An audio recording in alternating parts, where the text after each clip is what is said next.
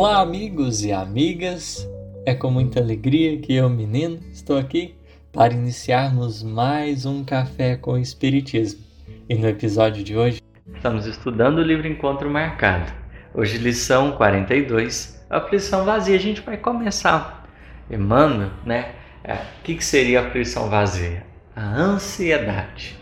A ansiedade, que ele vai definir como essa nuvem da imaginação que nos atormenta sem proveito, ameaçando-nos a organização emotiva. Então, a ansiedade está relacionada a esse estado psíquico em que os nossos pensamentos, as nossas ideias, aquilo que a gente está emanando, né, não possui um, um proveito real né? A gente está desperdiçando energia, perturbando o nosso mundo interior. É quando a gente, né, não, às vezes, numa condição tal interna, a gente está assim desconectado verdadeiramente de nós e da realidade e a gente cria uma realidade paralela onde a gente se atormenta, né, interiormente através das, das ideias, dos pensamentos que nós vamos alimentando. E é, e é nesse quadro, né? É nesse quadro que Emmanuel vai chamar de aflição vazia, porque a gente, né? vai querendo estar no controle de todas as coisas, a gente se enche de preocupações, a gente sofre, a gente padece e não, não adianta nada não adianta nada. A gente não sai do lugar. Então há uma nuvem de imaginação que nos atormenta sem proveito.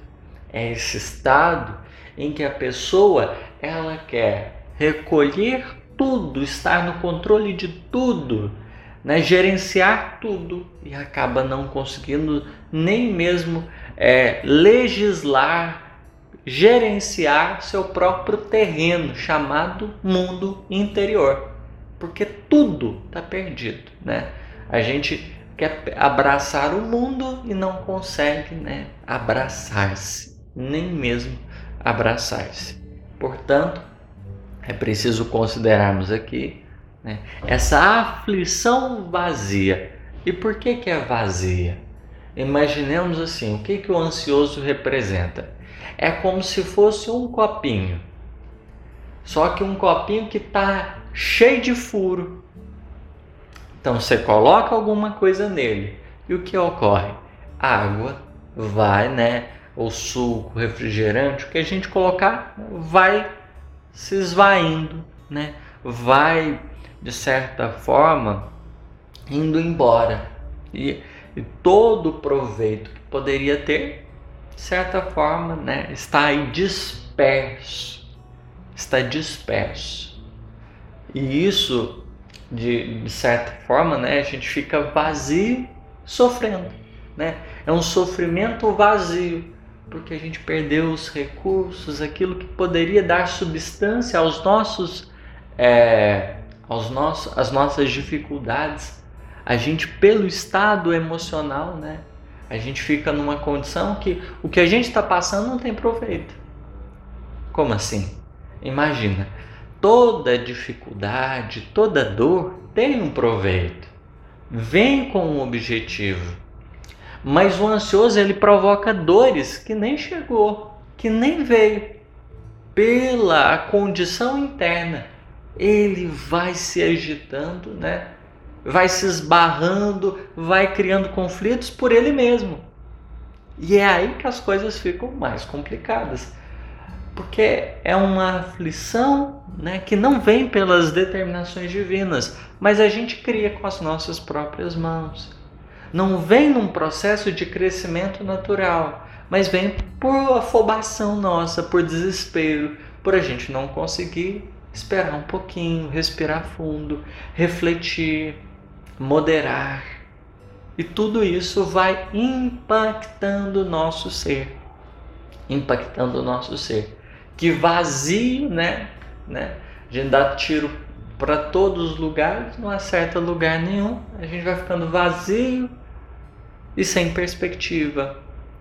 aonde, né, a gente adentra um estado de insegurança enorme, enorme. Tem dificuldades que a gente vivencia, né, que estão aí ao nosso redor, testemunhos que a vida nos convoca, são eles muito importantíssimos. Mas tem uns que a gente está provocando. No caso do ansioso, né, que sai derrubando tudo, ele está criando um quadro sem necessidade. Ele está criando um quadro sem necessidade, porque não precisava, né?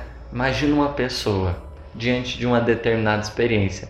Conforme ela lida com a experiência, ela pode criar, né?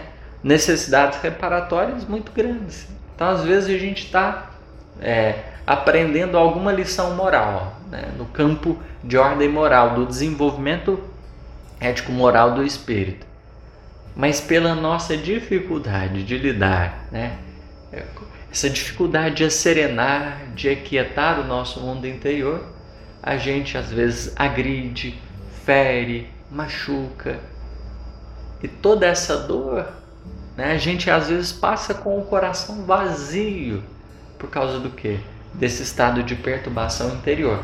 Quando a dificuldade, quando a dificuldade, ela parte né, da força natural das circunstâncias, a gente não as provocou, a dor bateu na nossa porta, é preciso a gente considerar, né? É alguma coisa que veio e tremeu, são os terremoto, a dificuldade seria esse terremoto, que às vezes balança-nos, mas como a gente está cheio de substância, há em nós confiança, a gente consegue manter uma certa ordem dentro de nós. Então a aflição ela não causa-nos, né? Esse, todo esse abalo a gente passa com mais tranquilidade. Agora tem dificuldades que a gente passa e parece que a gente perde todas as perspectivas, a gente perde todo o rumo. E na maioria das vezes, né, há uma colaboração direta aí dessas nossas ansiedades porque o, o ansioso ele está jogando o seu o anzol dos seus interesses em algum lugar, né? a rede dos seus interesses em algum lugar, mas ele acaba não pegando nada, porque o, o ansioso como ele não trabalha, né? Se a gente imaginar alguém que está jogando arco e flecha, precisa ter uma mira, uma precisão. A vida pede precisão. Quando a gente não tem, a gente acaba padecendo a gente acaba padecendo.